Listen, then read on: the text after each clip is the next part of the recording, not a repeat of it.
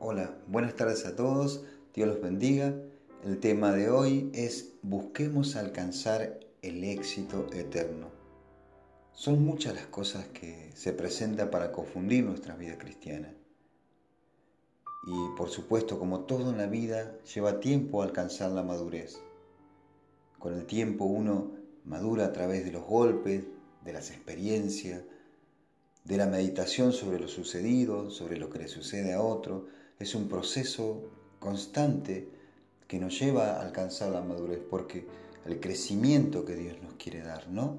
Creo que una de las cosas en las cuales nos equivocamos con facilidad es en confundir el camino hacia el verdadero éxito. O dicho en otras palabras, alcanzar el éxito de Dios en nuestras vidas. Nosotros podemos tener éxito en la vida en lo que hacemos. Éxito es alcanzar algo que queremos, que nos produce felicidad. Pero alcanzar el éxito de Dios, de Dios, en nuestras vidas es lo más importante para nosotros porque el éxito de Dios en nuestra vida tiene una felicidad eterna. Alguna vez escuché decir al evangelista Carlos Anacondia, el éxito es hacer la voluntad de Dios. Con los años he comprendido cuánta verdad tenían esas palabras. E incluso el apóstol Pablo considera éxito alcanzar el premio del supremo llamamiento de Dios. Él decía, no que yo lo, haya alcanzado, ni que ya sea perfecto, sino que prosigo por ver si logro hacer aquello para lo que cual fui también nacido por Cristo Jesús.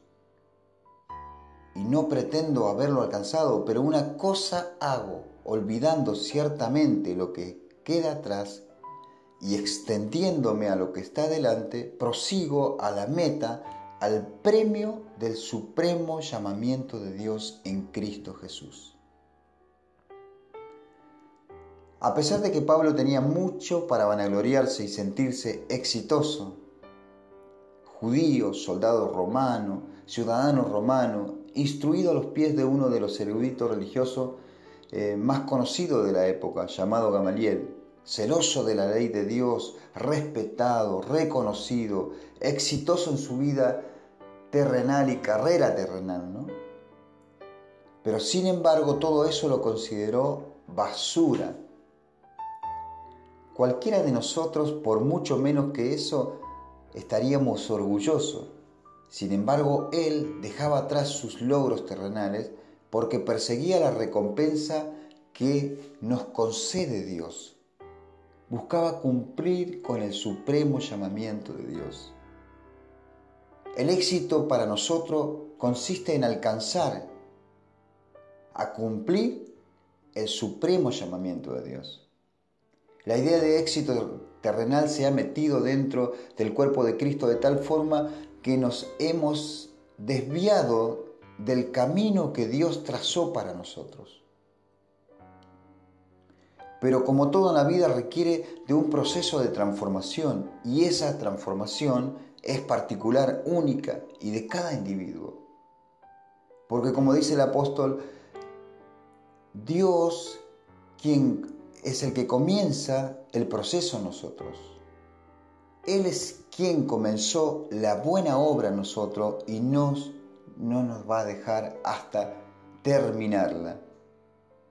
Pero esta buena obra es tan personal que nadie puede comprender en profundidad el trato de Dios con cada persona. Por lo tanto, a veces se hace difícil cuando los individuos intentamos obligar a otro a reaccionar de la forma que nosotros pensamos que deben responder ante determinadas circunstancias. Nosotros podemos aconsejar, guiar para que nuestros hermanos y hermanas se dejen guiar, pero el Espíritu Santo es quien nos transforma, es quien nos da el crecimiento, es quien trabaja dentro de nosotros. Por eso no podemos obligar ni manipular para que los demás hagan lo que nosotros queremos. Es Dios trabajando dentro de uno, de cada individuo, y en ese trato personal Dios trabaja en cada uno de nosotros. Pero el éxito que buscamos muchas veces está lejos de ser el éxito que el apóstol Pablo buscaba. Y muchas veces reflexionando sobre, sobre esto, sobre cómo la idea del éxito es utilizada por nuestro enemigo, el diablo, para desviarnos de lo verdadero. Me doy cuenta que es tan sutil que muchas veces se hace difícil perseguir el supremo llamado de Dios. Al decir esto, pienso en mi caso particular, ¿no? Uno se analiza personalmente, se analiza, analiza su forma de ser y, y los pensamientos que uno tiene a la hora de hacer cosas de, que nuestras vidas sean provechosas, pero no solamente provechosas para lo terreno, porque lo terreno pasa, pero que sean provechosas para lo eterno, para lo que queda, ¿no? Para el tesoro que hacemos en el cielo. Yo recuerdo que cuando mis padres decidieron seguir a Cristo, yo era un niño de entre 7 y 10 años, más aproximadamente. El primer mensaje que recuerdo con exactitud fue predicado por un misionero brasileño llamado Nildair dos Santos. Aquel día, el misionero habló sobre David y Goliat, el pequeño indefenso venciendo al gigante fuerte, fuerte y malo, ¿no? Que uno era eso, el prototipo de Goliat. Un mensaje hermoso, un mensaje que, que nos despierta esperanza, un mensaje que representa la victoria del débil sobre el fuerte, el pobre sobre el rico, de acuerdo a la situación de cada uno, es un mensaje que cada uno que cala, que cala hondo dentro de nosotros, ¿no? que se hace, se profundiza dentro de nuestro corazón. Ya que nos enseña que confiando en Dios podemos vencer aunque estemos en desventaja, Imagínense, para un niño golpeado por la pobreza, por las situaciones difíciles de la vida, es un mensaje de esperanza. Pero también a mí lo que me sedujo de esta historia, ¿no? De David y Goliat, fue la posibilidad que tenía de, de ser alguien en Dios. Y acá está lo sutil de cómo el enemigo trabaja en nuestras mentes de ser alguien en Dios. Pero ¿por qué se produce eso dentro de mi interior? ¿O por qué se puede producir eso dentro nuestro? Porque las circunstancias personales me habían dejado huella en el corazón, en el alma, de las cuales me llevaron obviamente tres décadas en poder descubrirlas y dejar que Dios sane mi corazón.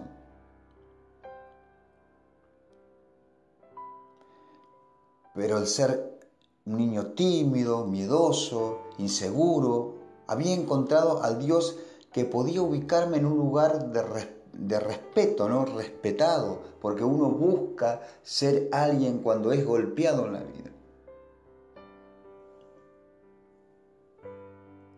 Sin saber que ese sutil, que estaba todo bien, que había conocido a Dios, que había visto lo que Dios podía hacer con un hombre que confía en Él, sin importar su lugar de nacimiento, sin importar su extracto social, sin importar nada más que la confianza en Dios,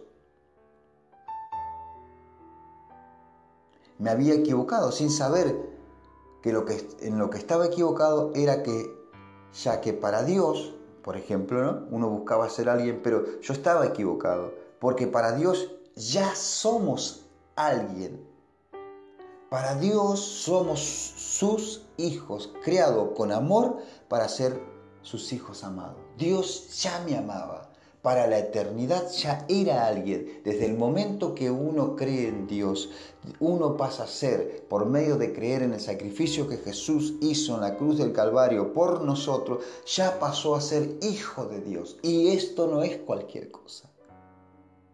Tenemos que tener, despertar la conciencia de la importancia que tiene, que, tiene ser hechos hijos de Dios. Sumado a ese sentimiento equivocado, ¿no? las palabras proféticas de los hermanos que tienen buena intención, que tratan de traerte una palabra de Dios para, para animarte, para, para que vos sigas adelante. Muchas veces te dicen, Dios me dijo que vas a alcanzar naciones, vas a ser un gran predicador, vas a ser un gran cantante y cuántas otras cosas más se dicen. Y eso alimentan esa necesidad que uno tiene por causa de circunstancias de la vida de ser alguien. Sin darnos cuenta desde que somos alguien para Dios y que desde el cielo nos conocen de que hay ángeles que el, el, mundo espiritual sabe quiénes somos. Y eso es lo que verdaderamente importa, porque lo que está en la sociedad, lo que está en la sociedad, si no tenemos el amor de nuestros padres, si no tenemos el amor de nuestros, de nuestros amigos, de los que consideramos que son nuestros amigos, si no tenemos el reconocimiento social, eso no importa, porque lo que realmente eso va a pasar, pero lo que realmente importa, el reconocimiento de Dios. Por eso el apóstol dice, todo lo que hagas de hecho, de palabra, hacelo para Dios, para Dios. Jesús dijo que nosotros tenemos que buscar la recompensa eterna donde está porque acá en la tierra todo se corrompe, pero en el cielo permanece para siempre. Sin embargo, ese mensaje sutil se mete dentro nuestro y, alimenta con todos estos condimentos, alimenta nuestra necesidad de aceptación y de ser respetado y, de poder ser alguien socialmente aceptado. Todo eso, ¿no? Y confundimos el éxito terrenal con el éxito que Dios está queriendo que nosotros tengamos, el éxito eterno, el verdadero éxito. Pablo dejó todo el reconocimiento social, dejó todo el reconocimiento social para poder alcanzar el reconocimiento que viene de arriba. Porque nosotros nos alejamos de lo verdadero, de lo que verdaderamente importa, ¿no? Porque lo importante es eso. Por ejemplo, cuando pienso en Jesús, nuestro mayor ejemplo, Jesús estaba enfocado en hacer la voluntad de Dios. Él sabía cuál era su propósito en la vida. Y su propósito en la vida no era un triunfo terreno, aunque para los judíos que creyeron en él Jesús era el hijo de David y por lo tanto el heredero al trono de Israel. No sé si me explico, lo vuelvo a repetir. Jesús era el hijo de David y por lo tanto el heredero al trono de Israel, pero en la tierra. Por esa razón, en más de una ocasión, confundían o malinterpretaban el propósito de Jesús en la tierra. Hasta sus propios discípulos esperaban la manifestación terrena de Jesús. Tal es el caso de Simón el Celote, uno de los discípulos de Jesús que era una especie de revolucionario. Tal es el caso también, si podríamos en profundidad, alguna vez escuché que Judas Iscariote también esperaba la manifestación. Como se dio cuenta de que Jesús no era, no era el, el heredero al trono, según él, a lo que él entendía, terreno, lo traicionó. Y ni que hablar de Simón Pedro, que recuerdan cuando vinieron a, arrestarlo a Jesús, Simón Pedro le cortó la oreja a Malco y Jesús tuvo que curar su oreja. Todos ellos esperaban que Jesús sea el rey terrenal de los judíos, el cual los libere de la opresión del imperio romano un rey, ellos esperaban un rey poderoso en el ámbito terreno, un rey que prepare un ejército poderoso para derrotar al imperio romano. Pero los planes de Dios no son como los de los hombres. Pensaban, los planes de Dios son más altos que los nuestros. Los pensamientos de Dios son más altos que los nuestros. Y sobre todo los planes de Dios tienen un carácter eterno. Y esto siempre trato de, decirlo porque creo que lo entiendo así. Porque muchas veces nos equivocamos cuando pensamos que los planes de Dios para nuestras vidas son terrenales y terminan cuando termina nuestra vida terrena. Pero los planes de Dios son eternos. Vamos a reinar con Cristo, por ejemplo, una mención del apóstol Pablo en palabra del apóstol, ¿no? Si perseveramos, también reinaremos con él, en 2 de Timoteo 2.12. el que cree en Dios nunca muere, mi hermano, mi amigo, mi amiga, mi hermana. El que cree en Dios nunca muere y Dios no hace nada sin un propósito. Pero tenemos, tenemos un propósito de Dios terreno y tenemos un propósito de Dios eterno. Abraham, por ejemplo, fue un hombre de fe que le creyó a Dios y cumplió su propósito en la tierra. El propósito de Dios. Fue llamado por Dios, dejó su tierra, sus parientes y caminó en dirección a lo que Dios le dijo, sin saber a dónde iba.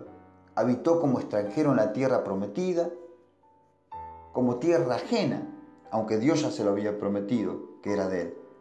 Pero a pesar que Abraham recibió la promesa de heredar la tierra de Canaán, él no la poseyó, él no la alcanzó, ni siquiera sus hijos, ni sus nietos, sino que los descendientes de Abraham después de más de 400 años heredaron la tierra. Solo para entender un poco, 470 años son casi los 500 años desde que Colón llegó a América. Para que tengamos una idea, todo lo que pasó en 500 años en América, las transformaciones de los, eh, las expediciones españolas, cómo vinieron y después los virreinatos y después las independencias en, nuestro, en nuestra América, pasaron 500 años. Es aproximadamente la cantidad de años que pasaron hasta que el pueblo de Israel consiguió entrar a la tierra prometida. Esos fueron los años. No sé si me estoy explicando. Según el escritor a los hebreos, todos ellos sin recibir, murieron sin recibir la promesa. Estoy hablando de Abraham, Isaac y Jacob, sino que lo miraron de lejos y creyeron saludándolo y confesándolo que eran extranjeros y peregrinos en la tierra. Y el escritor de los hebreos dice, porque los que esto dicen claramente nos dan a entender que buscaban una patria. Esto confirma que Abraham, Sara, Isaac y Jacob entendían que el lugar en la tierra era terrenal, pero había un plan eterno de Dios para ellos.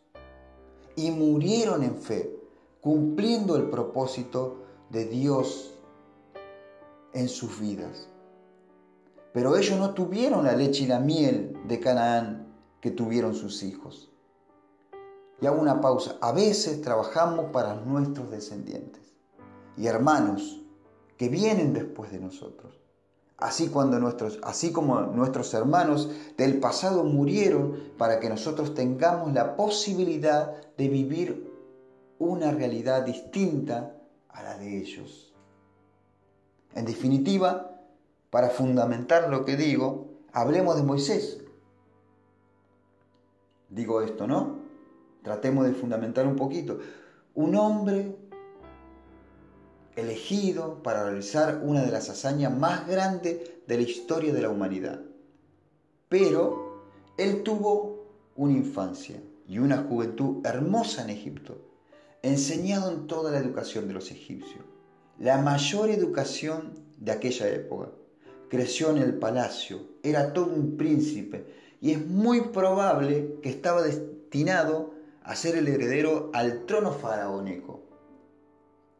Pero al igual que Pablo, desestimó la vida que llevaba en Egipto y aunque se equivocó, a los 40 años intentando rescatar de su posición, desde su posición a sus hermanos, porque tenía la mente de decir, bueno, rescato a mis hermanos desde mi posición, ya que estoy en una posición de privilegio y lo rescato de la esclavitud. Al, al ser descubierto por el asesinato que había cometido, tuvo que huir, porque no era su tiempo. Un detalle importante, no era su tiempo. Y por los próximos 40 años se convirtió en un pastor de ovejas. Pero cuando cumplió 80 años, Moisés ya no pensaba en la voluntad de Dios. Moisés estaba alejado de lo que había pensado a los 40. Dios tuvo que salir al encuentro de Moisés. Y Moisés siendo ya un anciano maduro, y preparado por Dios, porque Dios trabaja, trabaja y trabaja hasta lograr que la persona llegue. Por eso dije, el que comenzó la buena obra en nosotros la va a terminar, porque Dios está trabajando a través de los procesos de la vida. Nunca tenemos que separarnos de Dios aunque las circunstancias sean difíciles, porque Dios está trabajando en nuestro interior, Dios nos está dando, preparando para, para que tengamos éxito eterno. Porque cuando Dios prepara a un hombre o una mujer para alcanzar, lo, lo lleva a alcanzar un grado de madurez capaz de hacer cosas que nunca imaginaron. Esto no, porque como dije antes, Moisés hizo cosas que no pasaron nunca ni después de él, ni antes de él. Pero lo que quiero resaltar es lo siguiente, Moisés no logró entrar a la tierra prometida. A veces me causaba tristeza cuando veía ese detalle de la vida de Moisés. ¿Y por qué no lo hizo? Porque nunca fue la voluntad de Dios para Moisés. Yo he llegado a esa conclusión. Aunque Moisés se equivocó, el propósito de Dios con él llegó hasta ahí. Moisés rogó entrar, pero Dios le dijo no. La pregunta es, ¿Moisés fue un hombre exitoso aunque no logró lo que él quería? ¿Abraham fue un hombre exitoso aunque no recibió en vida terrena lo prometido? porque tenemos que entender que no es lo que nosotros queremos, sino lo que Dios quiere. Jesús, el Hijo de Dios, en el monte Getsemaní, en la lucha interna, al saber lo difícil de ese momento que estaba por enfrentar, dijo, Padre, pasa de mí esta copa, pero no se haga lo que yo quiero, sino lo que tú quieres. Todos cumplieron la voluntad de Dios. Y eso y nada más que eso lo convierte en exitoso. Porque el éxito es hacer la voluntad de Dios. Para mí el éxito se ve en la vida cotidiana, en las cosas sencillas, no en las grandes manifestaciones de un momento determinado. Recuerdo a un hombre, un padre de familia, un buen esposo, un, buen jefe. Cuando yo era niño lo nombraron de diácono aunque tuvo mucha resistencia porque no hablaba en lengua extraña, no era un hombre que, que uno lo podía ver gritando dentro de la reunión, no, era un hombre sencillo. Y en aquella época el requisito para ser, eh, para ser un diácono, aparte de tener un buen testimonio, era hablar en lengua, ya que las lenguas eran la señal de un hombre, de un hombre lleno del Espíritu Santo, o de una mujer llena del Espíritu Santo, ¿no? Y lo más triste de todo era que si la persona no hablaba en lengua era porque algo estaba haciendo mal. O sea, ya era juzgado por esa situación. Con el correr de los años me di cuenta que este hombre era exitoso, hacía oído sordo a las críticas, amaba a sus hijos, amaba a su esposa y hacía bien su trabajo de diácono, ¿no? ayudando a los que necesitaban. Después de tantos años, hace poco lo vi en una foto viajando de regreso a su ciudad natal me llenó de alegría el corazón, ya que lo veo como un hombre exitoso, bendecido, porque éxito es amar a Dios sobre todas las cosas y al prójimo. Éxito, exitoso es ser un buen padre. El que es exitoso es ser un buen hijo. El que es exitoso es aquel que es un buen esposo. Exitoso es un buen trabajador. Exitoso es ser un buen vecino, exitoso es ser un buen ministro. Aunque seas un perfecto desconocido, para Dios eres un exitoso, un victorioso, un triunfador. Mi hermano, mi amigo, mi hermana, mi amiga, Dios está trabajando en nuestras vidas para que comencemos a buscar el verdadero éxito, el éxito eterno, el éxito que Dios da, el éxito que permanece para siempre, el supremo llamamiento de Dios para nuestra vida. Busquemos el supremo llamamiento de Dios para nuestras vidas. Logremos cosas en la tierra para poder estar mejor, para poder alcanzarlo. Pero ese éxito que logramos es para nuestro bien, para tener una mejor calidad de vida, si estudiamos, si trabajamos, si podemos perfeccionarnos en lo que hacemos y ser felices con nuestra familia, pero todo hagámoslo para alcanzar el supremo llamamiento de Dios. Si quieres ser un buen, si quieres ser profesor, si quieres ser abogado, si quieres ser político, si quieres ser actor, si quieres ser deportista, todo hacelo para cumplir el supremo llamamiento de Dios, para agradar a Dios. Todo lo que sea de hecho o de palabra, hacelo para Dios. Busca el éxito eterno. El éxito no es ser famoso, éxito no es ser rico, el éxito ni siquiera es ser pobre como una persona sacrificada, el éxito no es ser inteligente, el éxito es hacer la voluntad de Dios. En esta tarde espero que Dios haya podido bendecir tu vida. Busquemos el éxito eterno. Dios te bendiga, mi hermano, mi hermana, mi amigo, mi amiga. Los espero el próximo miércoles a la misma hora por Radio JCB, 18.30 horas. Bendiciones.